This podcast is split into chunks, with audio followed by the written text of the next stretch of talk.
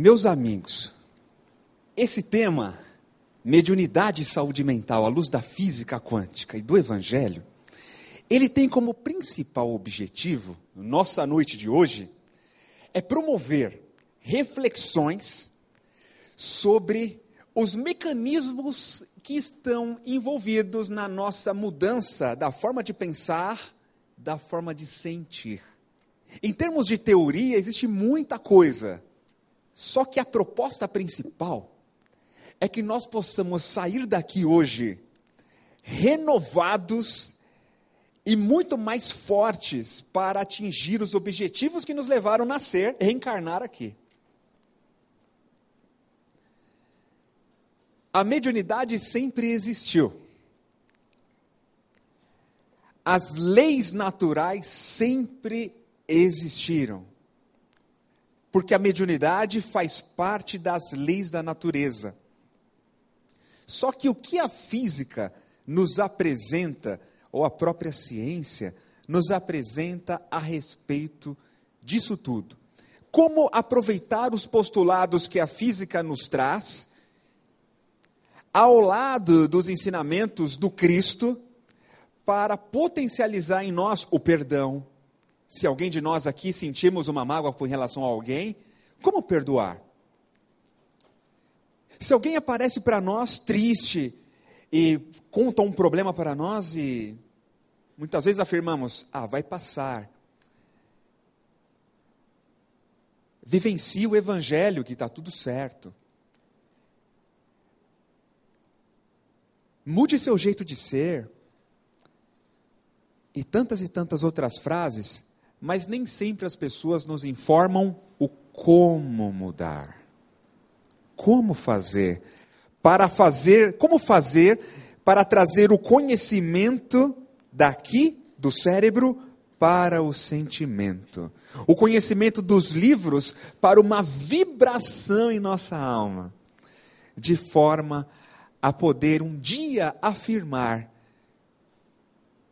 como Jesus afirmou: eu e o Pai somos um.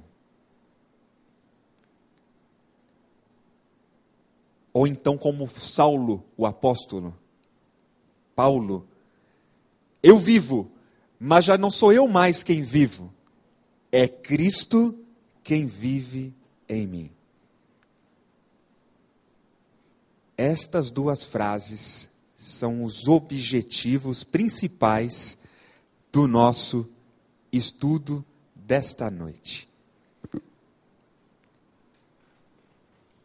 Tudo começa com o seguinte: antigamente, o nosso instrumento principal de medida, de direcionamento para, para um caminho, uma trajetória, um local para chegar, os utilizávamos sempre a bússola, inventada pelos chineses há milênios e milênios atrás.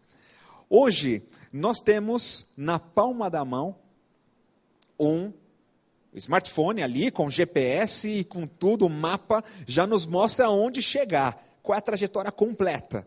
Tá? Então a ciência evoluiu na, em muito em termos de direcionamento, até no ponto de vista aqui de caminhos e para locais desconhecidos. Mas nós mal, nem sempre nós lembramos que por trás desse smartphone existe um grande satélite mandando informação para nós, na palma da mão. Satélite geoestacionário. Então aqui a gente percebe que, poxa, tem algo me trazendo as informações para que tudo aqui funcione. Do ponto de vista da ciência da alma, quando nós pensamos no Cristo, existem coisas que ele fez que chamamos de milagres, e que até hoje nós não conseguimos, com a ciência, compreender. Houveram condutas deste homem que vão além da nossa capacidade espiritual e que nenhuma religião conseguiu explicar até agora. Mas mal sabemos nós que existe existe um satélite entre aspas. Na verdade, uma lei cósmica. Deus trazendo. Eu e o Pai somos um. Conexão direta dele, do Criador com a criatura. Por um lado, nós temos a ciência, que traz verdades e que nos ajuda a dar o discernimento, fato que compete a todos nós desenvolvermos intelectualmente.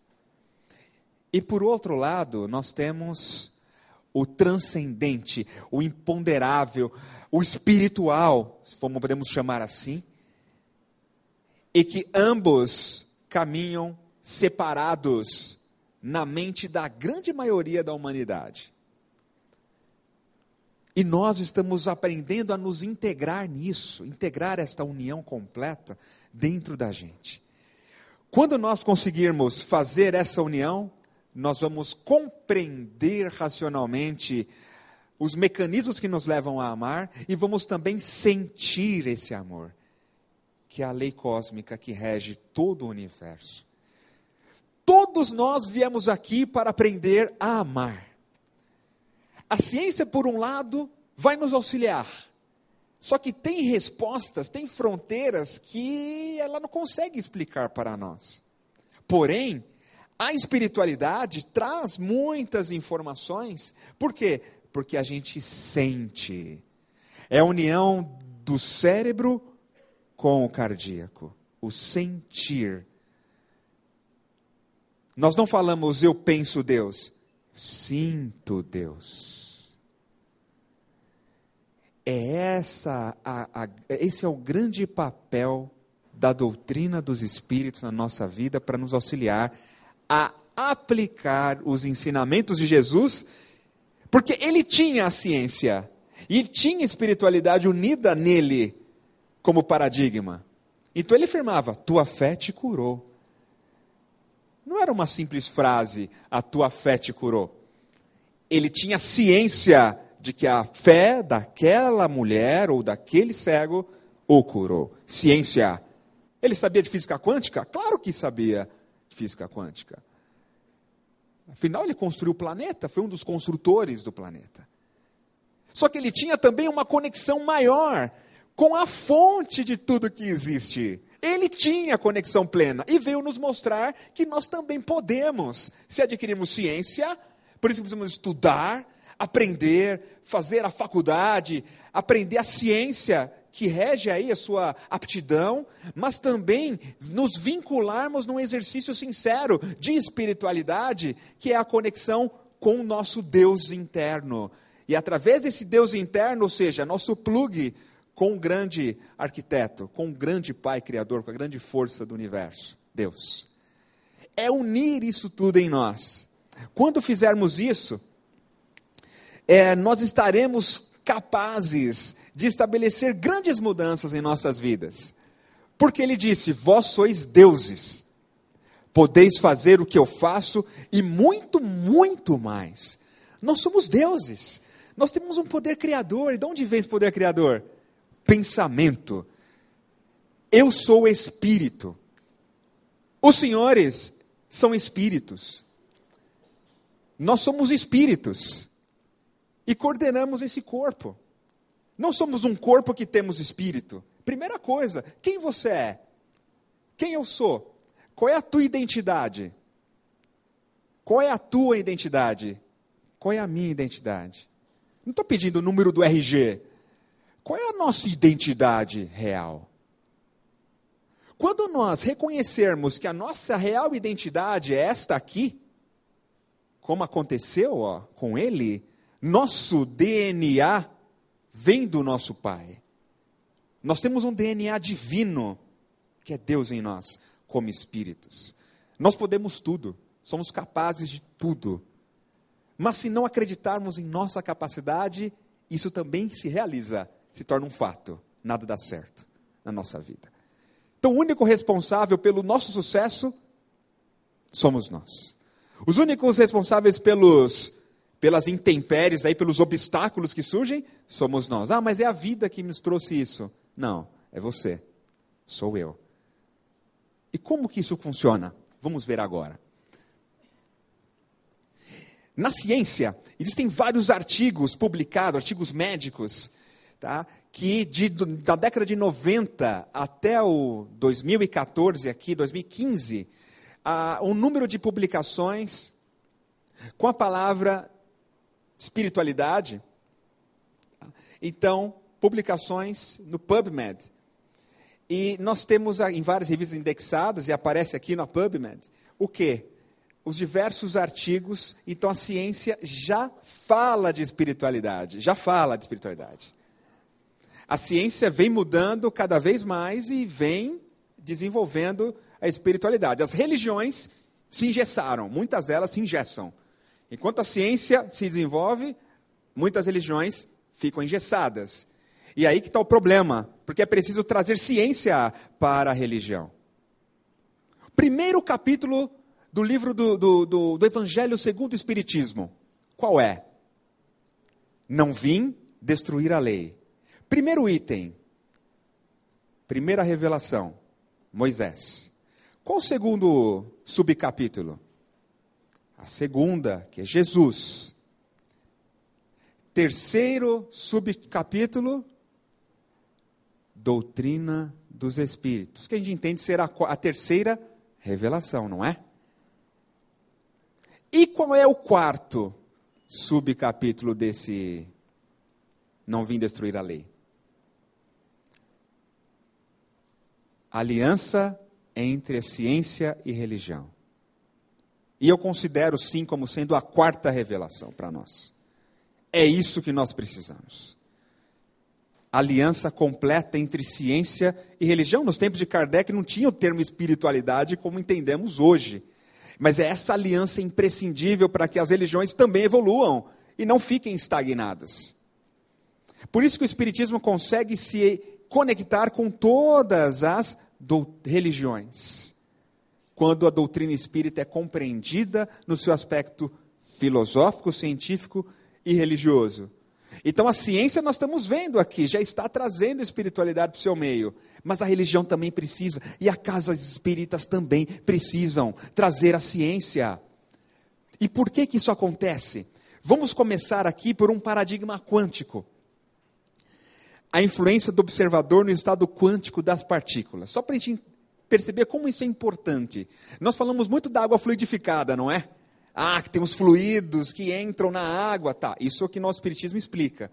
Agora, a física traz alguma explicação referente à interferência do nosso pensamento na matéria? Vamos ver. A influência do observador no estado quântico das partículas. Do ponto de vista clássico, pessoal, quando nós observamos um ímã, a gente sabe que ele tem um campo magnético. Polo Norte e Sul, você pega lá, põe na geladeira ali a, a propaganda ali da pizzaria e cola, beleza, tem um campo magnético. Quando é um mundo macroscópico, nós sabemos qual é a direção para onde esse campo está apontando. Quando se fala do mundo microscópico, a coisa muda, pessoal. Nós não temos tão determinado assim a direção para onde esse campo está apontando. Vamos observar esse elétron. Vocês estão vendo esse elétron na lousa? Na prática, ele não fica paradinho assim, com o seu dipolo magnético. É aquele campo magnético em miniatura, tá? O dipolo magnético dele virado para cima, e ele está girando em torno de si mesmo, igual ao movimento de rotação da Terra, e quando ele gira em torno de si mesmo, gera um campo tá? que é um, um dipolo magnético. É um campo magnético miniatura ali do elétron. Então, na física quântica, ou melhor, nesse mundo microscópio, nós não temos noção, pessoal, de para que lado esse campo está apontando. Existe uma probabilidade desse spin estar para cima ou estar para baixo. Só vai se definir quando de fato você for fazer uma medida. Quando você faz uma medição, quando aparece alguém no laboratório para medir, aí estabelece o colapso naquele estado. Então aqui o elétron está naquele estado com spin up, spin para cima. Tá? Então, mas então o observador influencia no estado? Influencia. É um princípio básico da mecânica quântica. Ah, então o observador no laboratório. Por quê? Já fizeram um experimento onde sem o observador era um resultado. Quando colocava uma câmera para medir, com alguém ali, resultado já era outro. Tá? Aí tem experimentos vários, a gente encontra fácil na internet, não vamos detalhar neles. Só para entender, pessoal, que é nós. A física já admite que um observador consciente influencia no processo de medição das partículas. Olha só que lindo. O que, que acontece? O professor Wigner, Nobel de Física de 63, ele tentou explicar da onde vem esse fenômeno. Ele fala que o cérebro é descrito de maneira ordinária pela física quântica. Porém,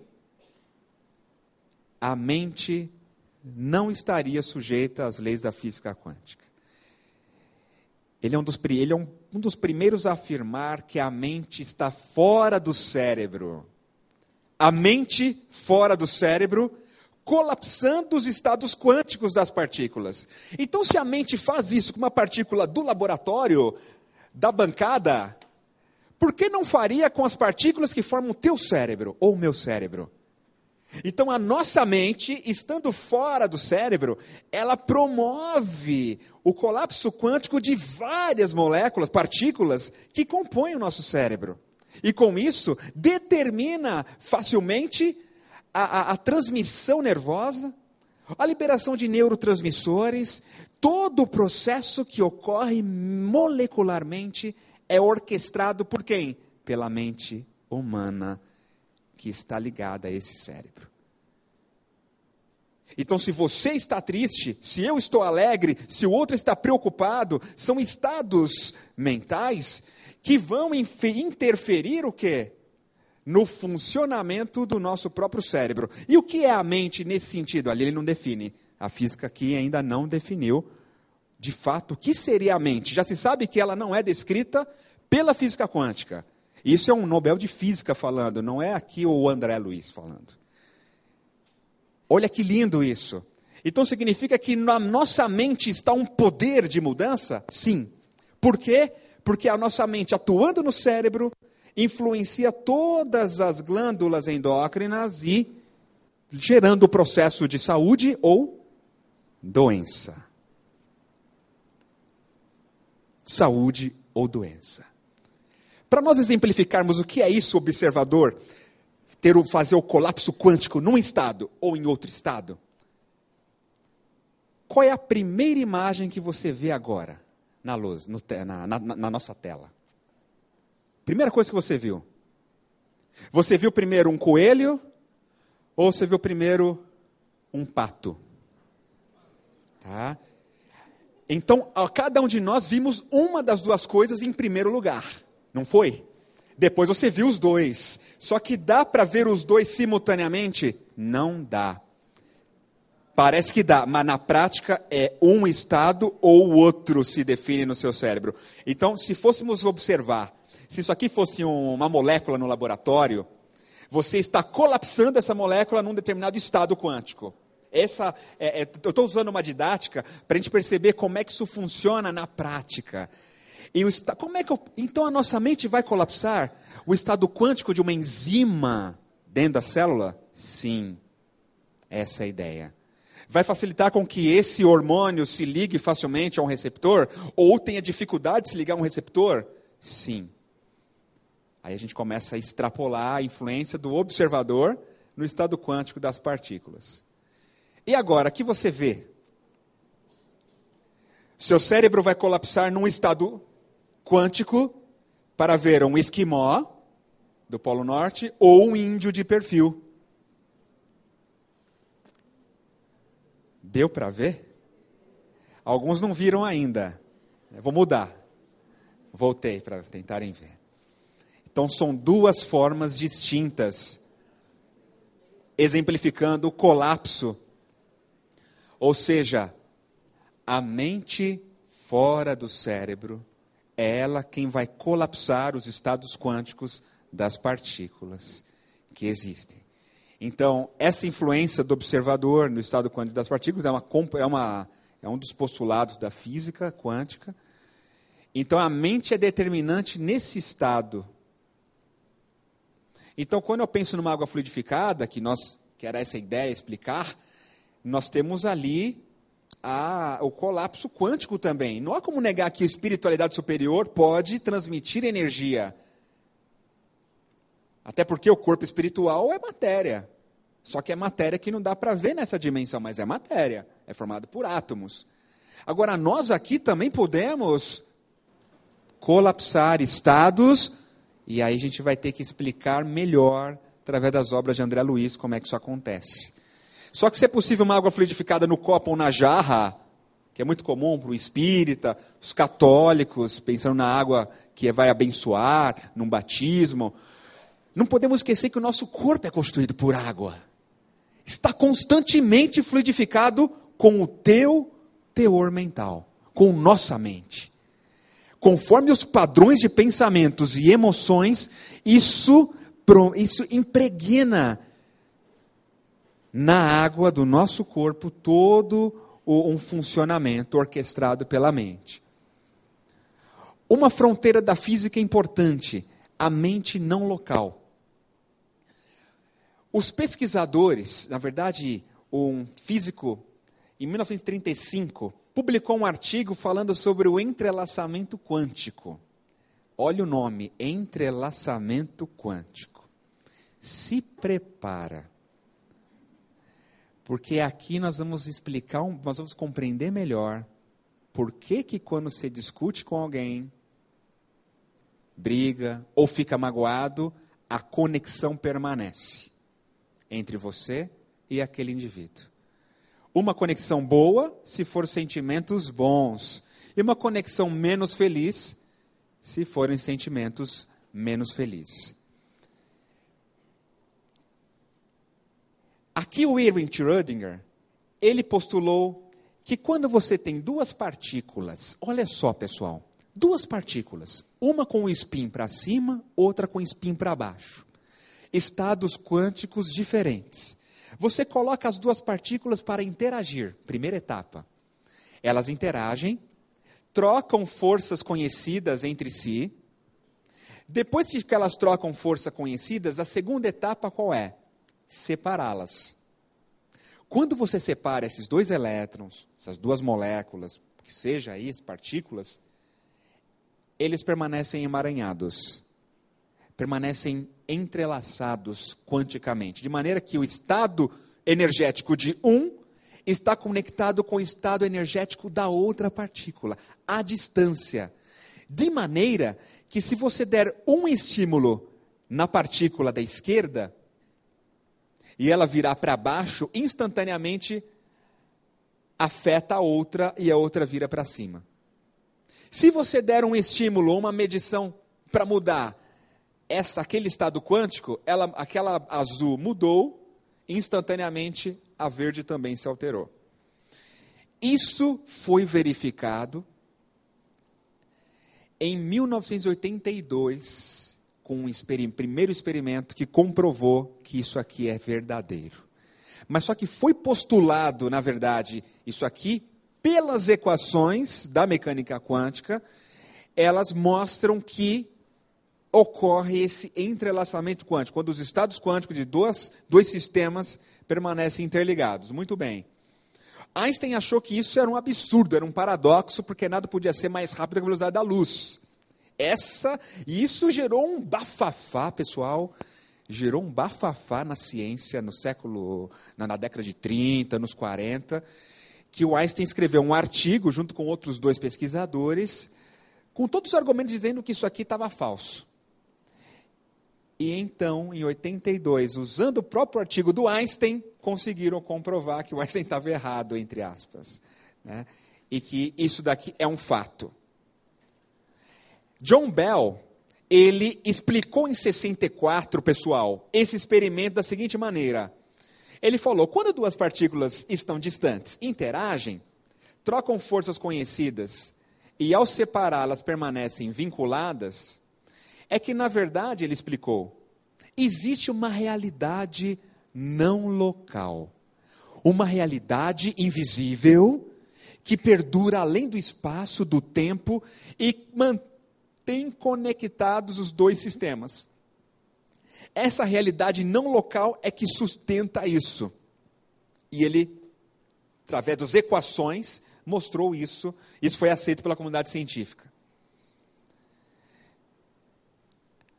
Não parece um pouco com o que aprendemos sobre o fluido universal? Que interconecta tudo e todos? Vamos trazer para o Espiritismo agora.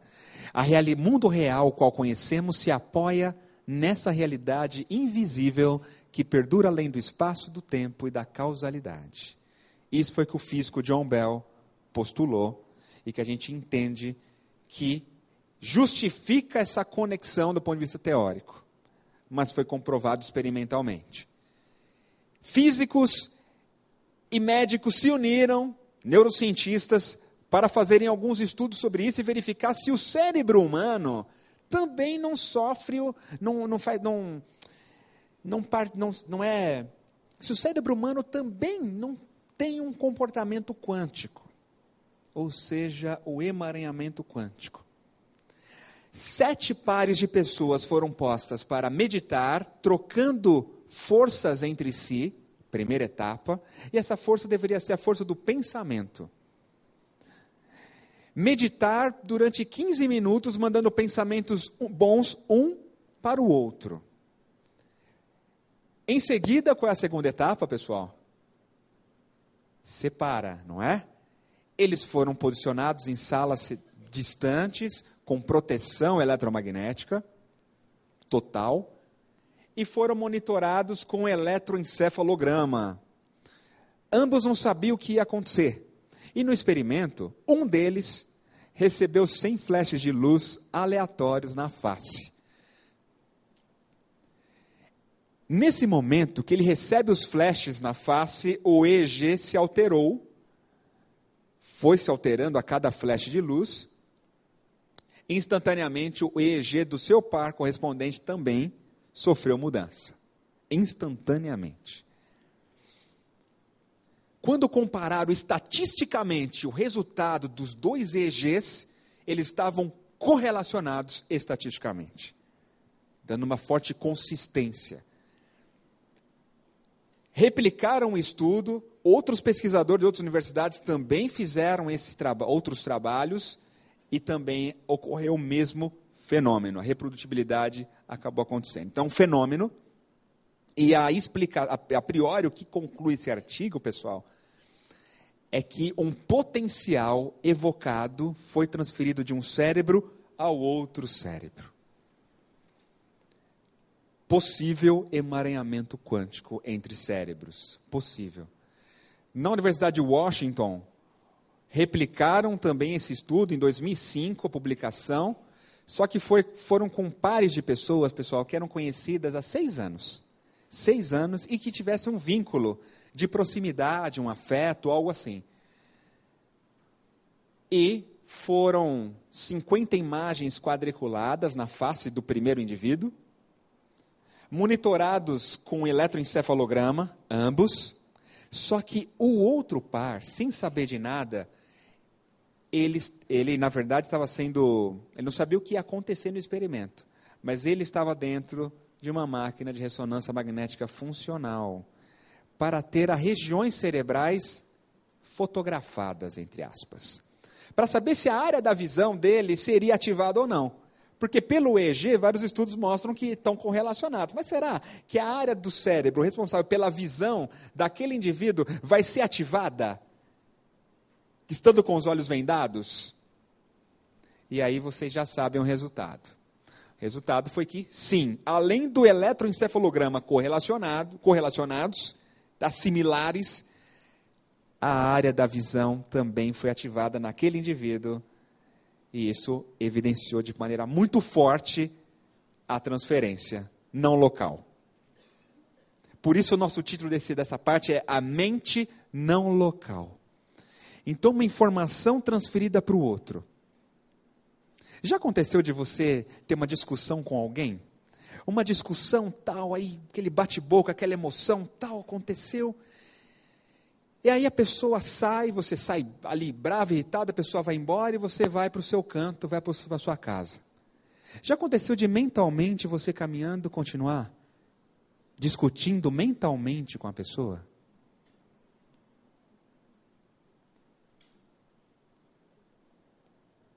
Enquanto isso acontece, na prática nós estamos vendo um cérebro em conexão com outro cérebro. Só que aí são outros neurônios sendo ativados aí. E do outro lado também. Agora, dá para quebrar isso? Dá para quebrar, pessoal, esse vínculo da realidade não local? Dá ou não dá? Não dá. Não dá. Não dá. Porque a realidade, pessoal, a conexão, nós temos conectados, interconectados com todas as pessoas do planeta do universo. Por esse fluido universal. O que dá para mudar é o quê? A qualidade desse vínculo. Isso sim. A qualidade. Se é raiva, se são impulsos, frequências mentais de raiva, então a gente, quando altera essa, essa frequência para compreensão, para compaixão, afeto, mesmo que o outro esteja com raiva, a frequência, aí você desfaz essa, esse vínculo, esse tipo de vínculo de qualidade ruim. Assim como para os átomos é possível interromper o emaranhamento quântico, é possível. É só dar um estado, dar um estímulo muito forte num átomo ou numa partícula e na outra não. Aí se desvincula o entrelaçamento quântico da matéria. Qual que é o estímulo mais poderoso que o nosso cérebro pode receber? Um dos mais poderosos, vamos dizer assim, que é a oração. São vários estudos já mostrando o poder da oração, ativando o nosso lobo frontal. Então, atinge aqui na área nobre do cérebro, o terceiro andar do cérebro, onde aqui a atividade cerebral, o estado quântico, digamos assim, do nosso cérebro, não vai mais estar na mesma frequência daquela briga ou daquela discussão se alguém falou algo ruim para você. Por isso que Jesus falou para nós: amai os vossos inimigos, fazei o bem aos que vos odeiam, e orai, olha só, orai pelos que vos perseguem e caluniam. Porque orando por quem nos persegue e calunia, por quem fala mal de você, para quem te quer, sabe, uma calúnia, orando por ela, o nosso cérebro está num outro estado e que ocorre não mais facilita. Além de não facilitar essa vinculação negativa, nosso cérebro, estando nós vinculados com a pessoa, induz a mente do outro para um comportamento menos, mais feliz em relação a nós. Pela oração. Da nossa área nobre, do terceiro andar do cérebro, lobo frontal, para o lobo frontal do outro. Se ele tiver com o sistema límbico ali, o cérebro reptiliano, está lá bombado de emoções menos felizes. Então você, na oração por ele, aí que está, ah, vou orar por mim, ele que se, né? Ele que encontra o caminho dele, vou orar por mim só. Não, peraí. Orar pelos que nos perseguem caluniam, Jesus falou. Não falou para você orar por você diante dessa pessoa que você quer te tratar mal. Jesus falou para você orar por ela, Jesus sabia disso, porque ao orar por ela, estamos, ninguém ora emitindo pensamento de ódio. Ninguém ora a Deus emitindo pensamento, emoções de raiva. Nós oramos, nos vinculamos à fonte. É amor. E esse amor é transferido também mente não local, induzindo o outro também a amar. Porque é dando que se recebe é vibrando esse amor, é orando pelo outro, que obviamente nós criamos um campo, uma frequência que atrai tudo que é bom, tudo que é belo, tudo que é amor para nós também, por sintonia. Tá? Alguns artigos até falam que o cérebro emite biofótons, que o cérebro influencia máquinas humanas pela onda do pensamento. Então, várias perguntas aí para nós. Será que o cérebro Será o cérebro de natureza quântica em nível macroscópico? Será que poderá existir uma nova força de interação direta entre os seres e que a física quântica ou a física em si ainda não descobriu? Será que existe uma força que, que promove essa conexão cérebro a cérebro? Como detectá-la? como detectar se existe algum tipo de energia, algum tipo de força, além das quatro forças, e estará na existência da alma a origem da natureza quântica do cérebro? Porque o cérebro está se comportando de uma, como se fosse um, um sistema quântico. Isso aqui para nós é, porque a física quântica é para partículas, mundo microscópico. Mas no mundo macro, algo macroscópico, ter comportamento quântico é muito estranho. Para nós físicos, é estranho isso. Mas os experimentos estão mostrando. E universidades sérias, Universidade de Washington, nós estamos vendo aí que isso que nós falamos apenas confirma o que André Luiz já tinha dito na década de 50 no livro Mecanismos da Mediunidade. Ele antecipou, porque ele diz: o pensamento a formular-se em ondas age de cérebro a cérebro. Quase 40 anos depois, é, ou melhor, quase 40 anos depois, foi comprovado experimentalmente isso. Tá? E também Allan Kardec, quando falou que o fluido universal é o veículo da transmissão dos nossos pensamentos. Que isso ele disse uh, no século XIX, década de 50 do século XIX. Os espíritos falaram, né, melhor dizendo. E o fluido universal é que liga a todos os mundos, liga a todos os seres. Será a realidade não local? Fica uma pergunta. Fica uma pergunta. Um experimento muito interessante também, que agora a gente começa a entrar nessa mais a fundo agora na parte da mediunidade, um estudo feito na universidade por pesquisadores na Universidade de Stanford.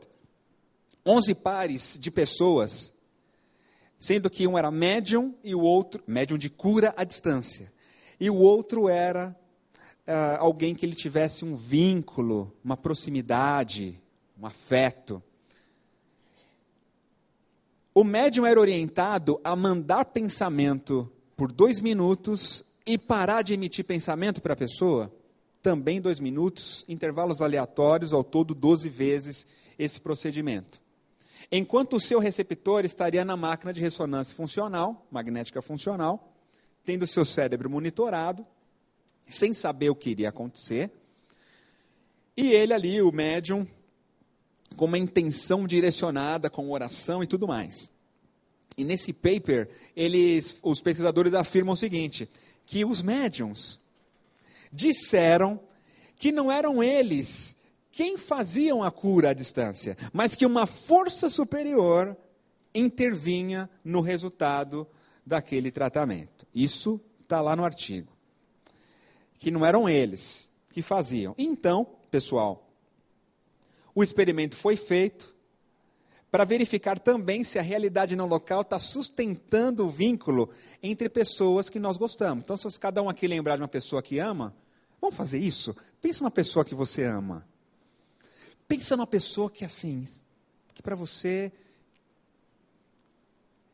é a pessoa, você sente aquele carinho, aquele afeto por ela.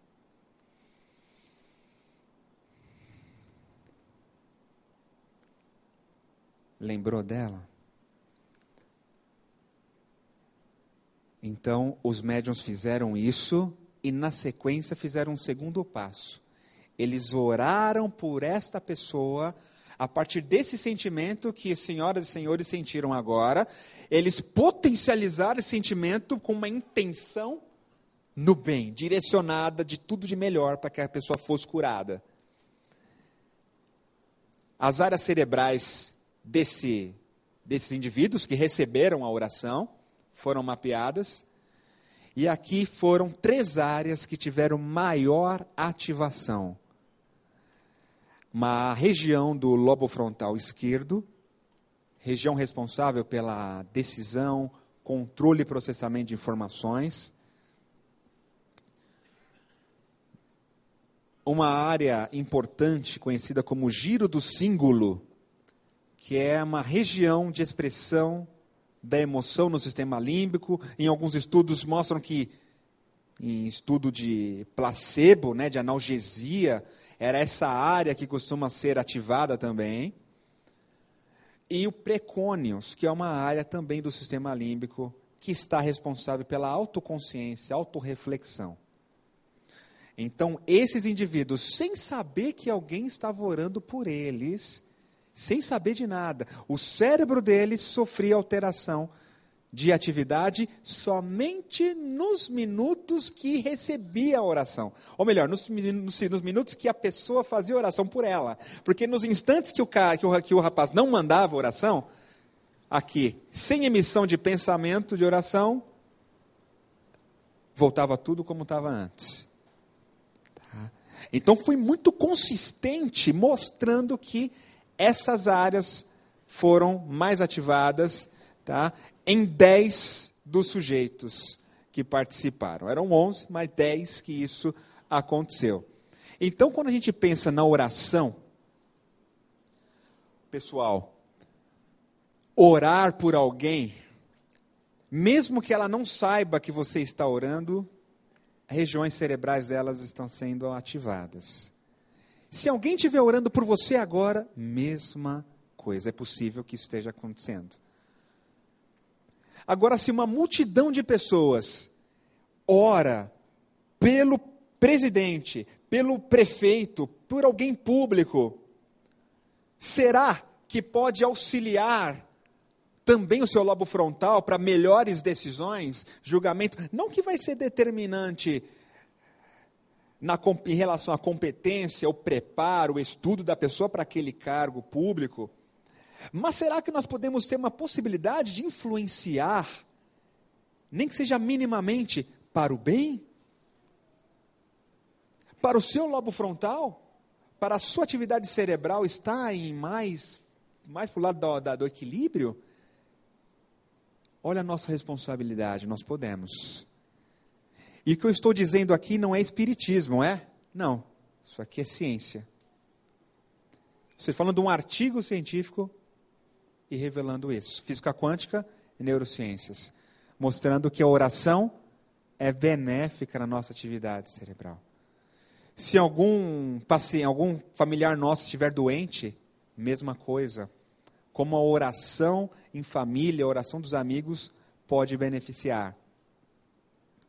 Então a gente conclui aqui que o entrelaçamento quântico, não localidade, o todo está em tudo a conexão no local entre átomos, organismos e seres. Tá, está tudo interconectado.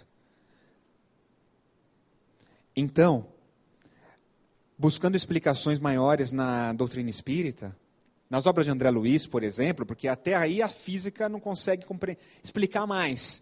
Então, buscando nas obras de André Luiz, a gente encontra mais coisas que nos fazem explicar o nosso corpo mental irradia ondas curtas, ondas de frequência média e também as ondas longas, tá? ou ondas de frequências baixas. Mas também o nosso coração expressa uma emotividade, o coração órgão também tem atividade elétrica. E estudos também norte-americanos mostram que o coração, o seu bombeamento, também vai gerar um campo magnético em torno do próprio corpo.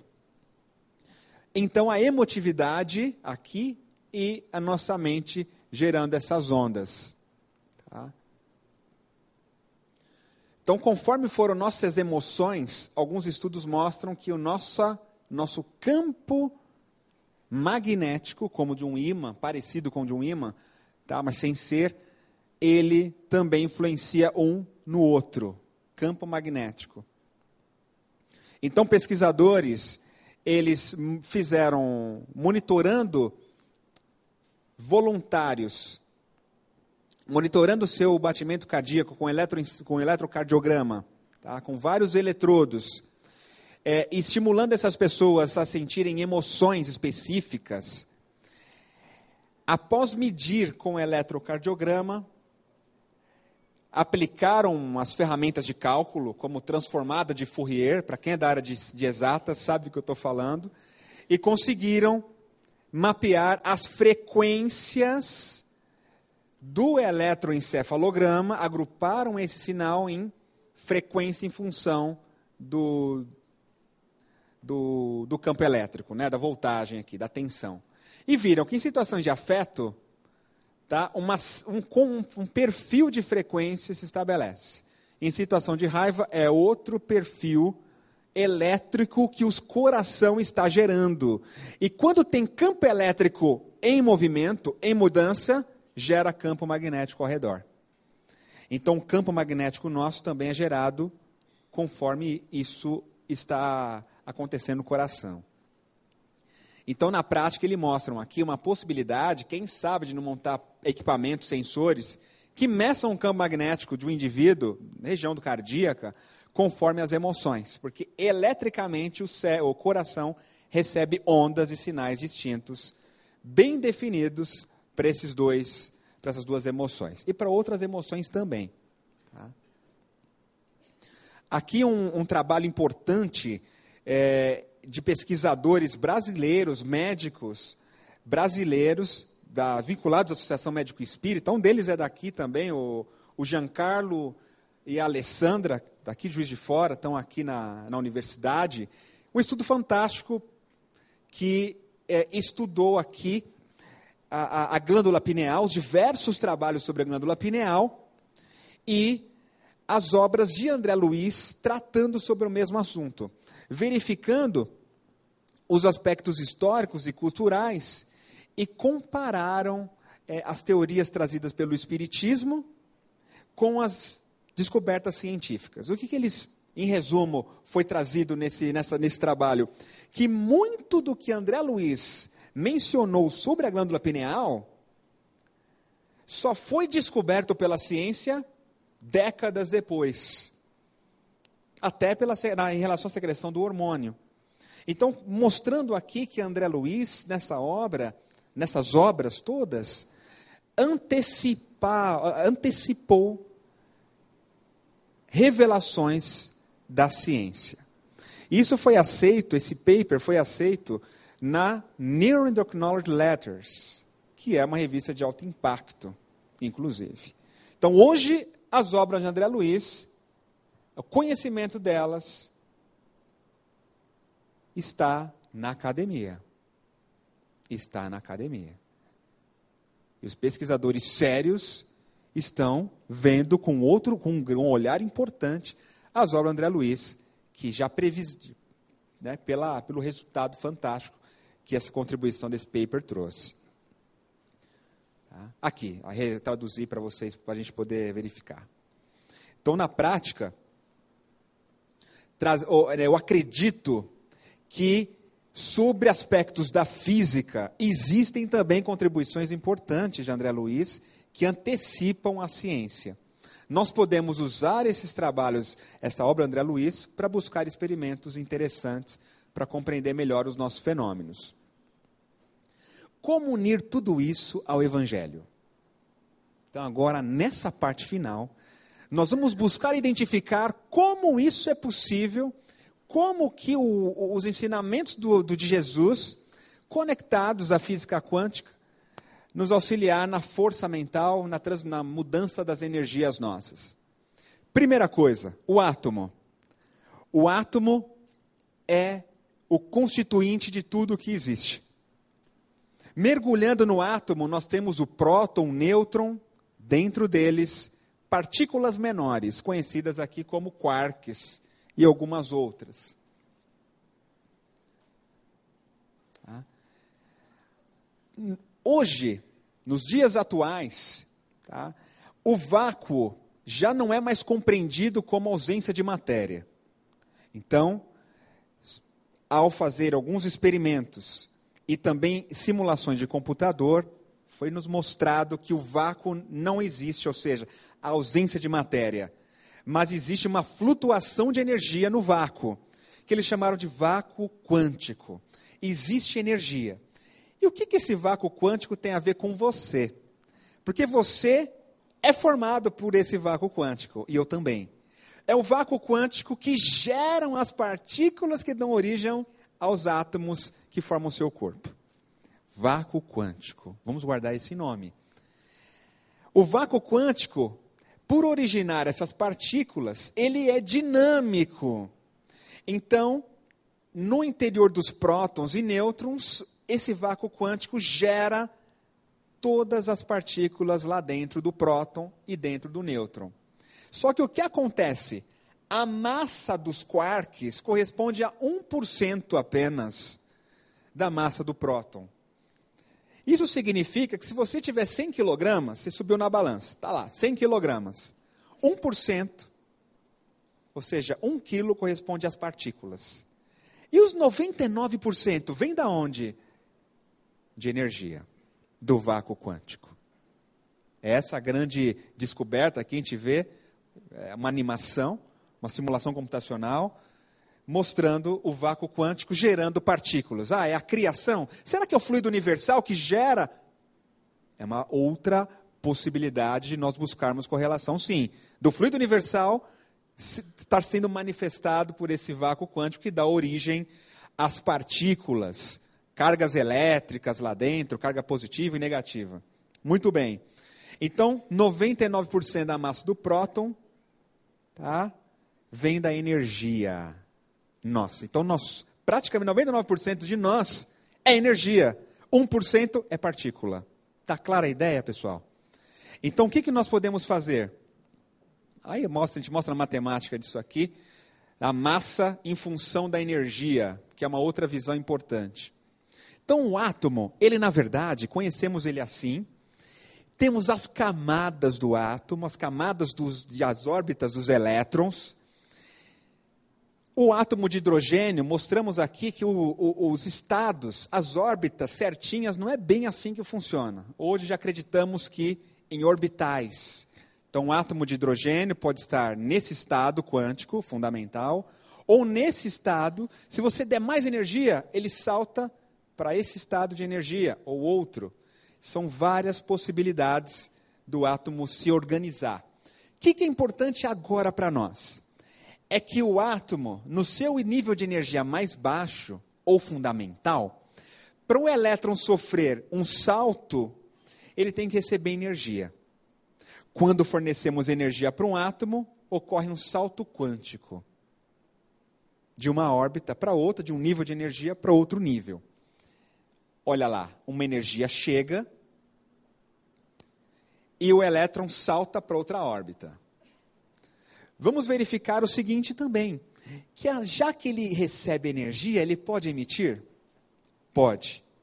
Um átomo, seu elétron em torno, para ele sofrer um salto quântico, é o salto quântico, não sei se alguém já ouviu falar. O salto quântico é isso.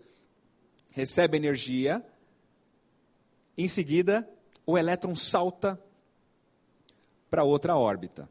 Naquilo que ele salta, quando retorna para a órbita interna, libera luz. Olha lá, ele voltou para o estado anterior, liberou luz, liberou energia, ou onda eletromagnética. Né? Se eu der uma energia maior, eu amplio, eu dou um colapso quântico de maior energia. Quando ele retorna para o estado anterior, libera fóton ou onda eletromagnética. Muito bem. André Luiz, em Mecanismo da Mediunidade, diz que nós, em nossa mente, temos os átomos mentais. Átomos mentais.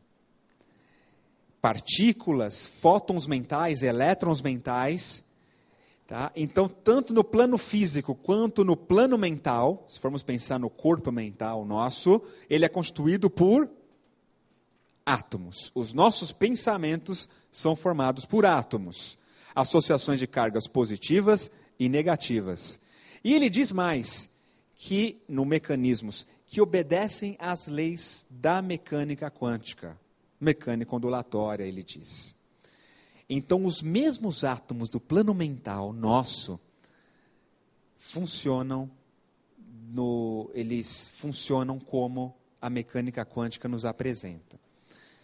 Nós vamos passar alguns slides para a gente entender o seguinte: que o átomo mental, tá, qual é a energia que gera um salto quântico no átomo mental? De onde vem essa energia? Da nossa vontade. É a nossa vontade que dá energia para os nossos átomos mentais. Quando a gente não quer, não muda. Não é assim? Quando uma pessoa não quer mudar, Ela vai mudar porque você está querendo? Não. É, a vontade é uma força interna que gera o querer. O querer. Então, querer é o primeiro passo, que é filho dessa vontade. Quando a vontade é mais poderosa, o que acontece com os nossos átomos mentais? Sofre um colapso quântico em melhor estado. A gente vê aqui um estado emocional diferente. Então, se a pessoa está triste, e você chega para conversar, não basta nós falarmos apenas, é preciso emitir uma energia junto com as palavras, para que a nossa palavra, por isso que a palavra falada com emoção, com amor, com coragem, com fé, atinja a pessoa. Por quê? Os átomos mentais dela recebem um estímulo, sofrem um salto quântico e o estado mental da pessoa muda. Nossa, agora entendi. Nossa, agora estou aliviada. Então, sabe quando dá aquele. Ou então quando vem aquele insight. O que, que é isso, esse insight? É uma manifestação também desse estado quântico. Isso acontece em nosso cotidiano, conforme a energia da vontade. Então, André Luiz fala assim para nós: que essas forças em constantes movimentos sincrônicos ou estado de agitação pelos impulsos da vontade, da vontade, estabelecem para cada pessoa uma onda mental própria. Lembram quando eu perguntei qual é a tua identidade? Qual é a minha identidade? É esta. A minha onda mental própria. Qual é a minha, minha personalidade? Vai ser expressada através de ondas mentais. A sua personalidade, seu modo de pensar, são ondas mentais próprias, configuradas do seu jeito, do seu tipo de comportamento e emoções.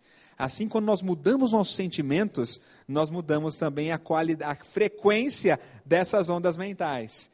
Então, olha o que acontece. Quando nós estamos num estado apenas sustentando nossa individualidade, eu estou aqui, estou parado, nós estamos sentados aqui, estudando juntos, pode ser que nossa vontade esteja num determinado estado, onde gera-se ondas longas, que sustentam nossa individualidade. Então aí a mental está no mesmo padrão. Se a pessoa estiver desanimada, triste ou deprimida, aí é um estado de ondas longas caracterizado por emoções ruins, emoções menos felizes, vontade enfraquecida. Tá? Então, nesse caso, Jesus também expressou ondas longas, que não são ruins, mas que sustentam a individualidade dele. Ele falou assim: Eu sou o caminho, a verdade e a vida, ninguém vem ao Pai senão por mim. Eu sou. Eu sou. Ele sabia qual era o papel dele. Podia até pensar, ah, Jesus estava se achando, né? Ah, eu sou o caminho, a verdade e a vida. Ele está se achando. Não é isso. Uma das palavras, umas frases mais humildes que Jesus teve. Ele sabia qual era o verdadeiro papel. Agora e eu? Eu sei qual é o meu papel como pai. O que eu sou?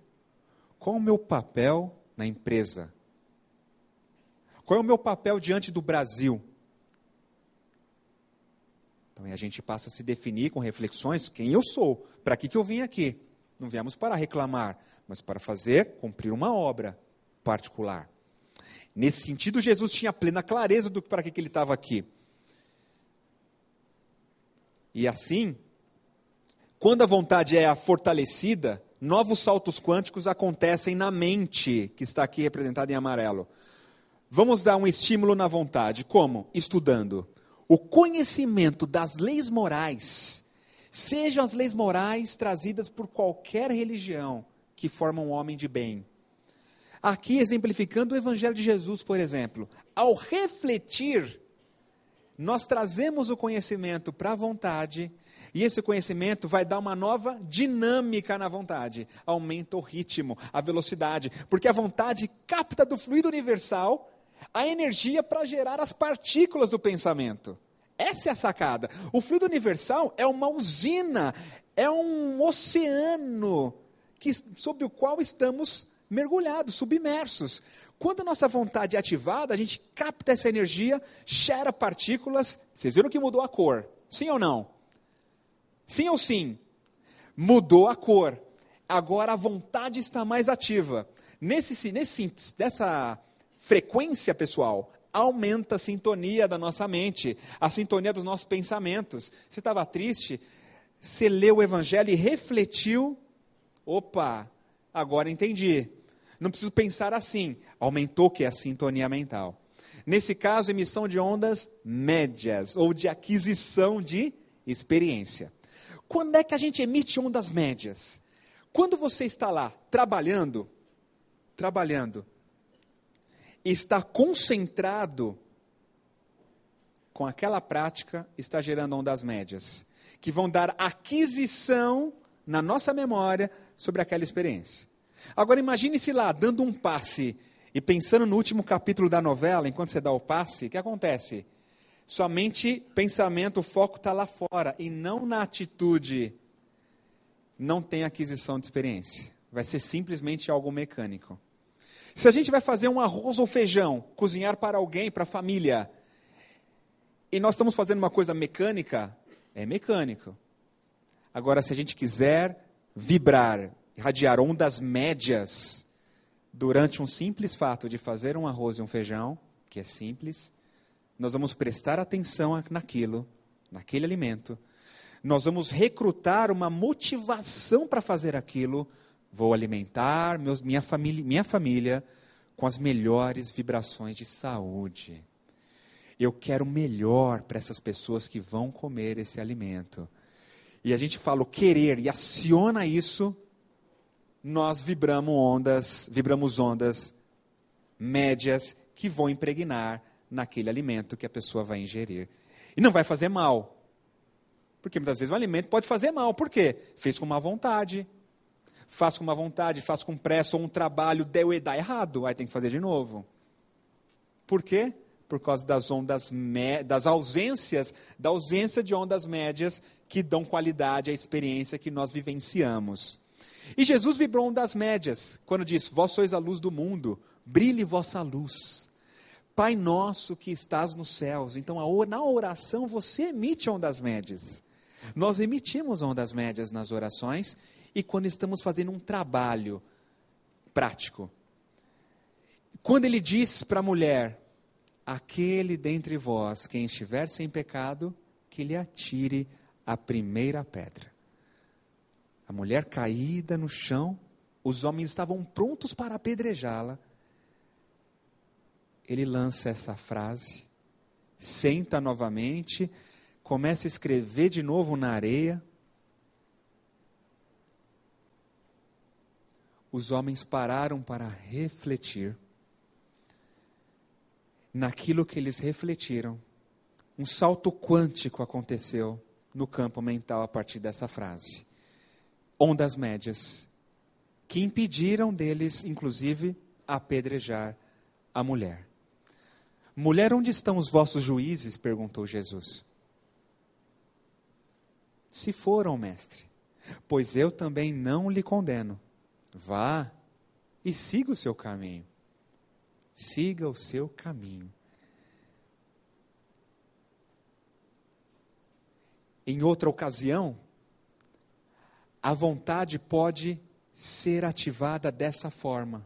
E é com essa, esse slide, com essa, energia, com essa energia aqui, que nós vamos encerrar nosso estudo. Quando que eu posso fazer isso? Qual é o resultado dessa vontade acionada em nós? Vibra uma energia mais poderosa na atitude com caridade. Quando, além do estudo, do conhecimento, coloca em prática, nossa vontade é acionada com maior potência.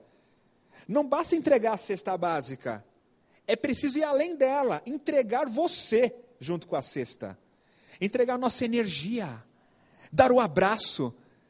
Não é aquela coisa de dar a moeda, a esmola e com medo de tocar na mão suja do morador em situação de rua. Não, toca na mão, dá o abraço. Estamos juntos, eu e você somos um. E aí, nisso, nessa caridade verdadeira, que não é a do conhecimento, nem da, da, da vaidade, é aquela que na prática nós colocamos a atitude da caridade. A vontade aciona E olha o que acontece com o campo mental nosso. Estão vendo esses nódulos escuros no campo mental? Esses pontos escuros são nódulos de mágoa, ódio, ressentimento que guardamos em relação às pessoas. Quando temos atitude do bem em relação àquela pessoa que nos fez um mal, olha o que acontece. Perdão. O perdão acontece. O perdão dissolve qualquer energia guardada e expulsa da nossa mente. Quando essa energia é expulsa do mental, desce do chakra frontal para o laríngeo, embarga a garganta, vem emoção, você chora. Tudo isso é energia que do campo mental desce pelo chakra, aciona as glândulas, você começa, chora, abraça a pessoa, você fala, eu me perdoe, ou eu te perdoo, aí é o que? Energia do amor curando não há perdão verdadeiro sem a vontade acionada. Não tem como. Ah, eu perdoo, mas não esqueço. Não, então, não perdoou. Na prática, o perdão é essa mudança que a gente faz. E aqui nessas ondas curtas, pessoal, o poder transformador do campo espiritual. Foi isso, isso aumenta a sintonia mental lá em cima que momentos você pode irradiar, em que momentos práticos você irradia essas ondas? Na caridade, de fato, que é a atitude com caridade. Atitude muitas vezes nós temos, mas com caridade é outra coisa. É aquela que falou para nós Paulo de Tarso: ainda que eu fale a língua dos homens e dos anjos, se eu não tiver caridade, sou como o sino que tine ou metal que ressoa é aquela da carta aos Coríntios, por exemplo. E Jesus diz para nós emitirmos essas ondas curtas, amai os vossos inimigos. E também nas situações, sabe quando você faz aquela oração fervorosa, está desesperada, seu filho está doente, ou alguma pessoa querida, e você faz aquela oração, ou algo relacionado à sua própria vida que você pede ali, com emoção naquela prece, naquela emoção, liberou que ondas curtas. Transforma totalmente o seu campo, nosso campo espiritual, nosso campo energético. E a exemplo, uma mulher que sofria de hemorragia há 12 anos, gastou uma grana com os médicos e nada conseguiu, até que ela soube que Jesus estaria por lá, naquela cidade. Ela se recolhe interiormente, com dor, e decide: eu vou até o Mestre, porque eu tenho certeza que se eu tocar nas vestes dele, eu serei curada. E ela vai, passa pelo meio da multidão, se rasteja e chega perto do Mestre. E consegue tocar nas vestes dele. Ao tocar, Jesus caminhando para e sente. Ah, alguém me tocou. Alguém me tocou. Pedro diz: Mas, mestre, a multidão nos aperta. Como, como assim diz alguém lhe tocou? Pedro, Pedro, alguém me tocou. Porque de mim saiu uma virtude, saiu uma energia. Ao olhar para o chão, observa a mulher e ele diz: mulher, a tua fé te salvou. Ela vibrou ondas curtas. Isso é onda curta, meus irmãos, meus queridos. Jesus pode até ter tocado o seu coração, a sua mente, o meu coração também. A pergunta é: tenho tocado as vestes do Mestre? Como tocar as vestes do Mestre? Caridade. É pela caridade que nós vamos tocar em frequência a sintonia com o Mestre Jesus. Quanticamente. Numa oração como esta, onde houver ódio, que eu leve o amor, onde houver ofensa, que eu colapse o perdão, Onde houver discórdia, que eu leve a união. E sentindo essa oração, onde houver dúvidas, que eu leve a fé. Onde houver erros, que eu leve a verdade. Onde houver desespero, que eu leve a esperança. E convido a todos nesse momento a esse exercício de oração agora. Onde houver tristeza, que eu leve a alegria. Onde houver trevas, que eu leve a luz. Ó oh, Mestre, fazei com que eu procure mais consolar que ser consolado, compreender que ser compreendido, mais amar que ser amado, pois é dando que se recebe, é perdoando que se é perdoado, e é morrendo que se vive para a vida eterna. Desejo, desejamos muita paz a todos e que essa paz não seja para nós a paz do mundo, mas a paz, a mesma paz que aquela mulher sentiu e que nós podemos sentir de dentro para fora de nós. Paz, alegria e muito trabalho no bem para nós curarmos as nossas almas. Na dúvida, ame. Quando tiver com medo, ame. Quando tiver com raiva de alguém, ame.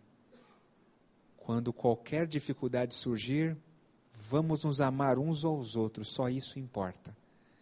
Porque o amor, a física ainda não consegue explicar. Mas você e eu conseguimos sentir como estamos sentindo agora. Muita paz.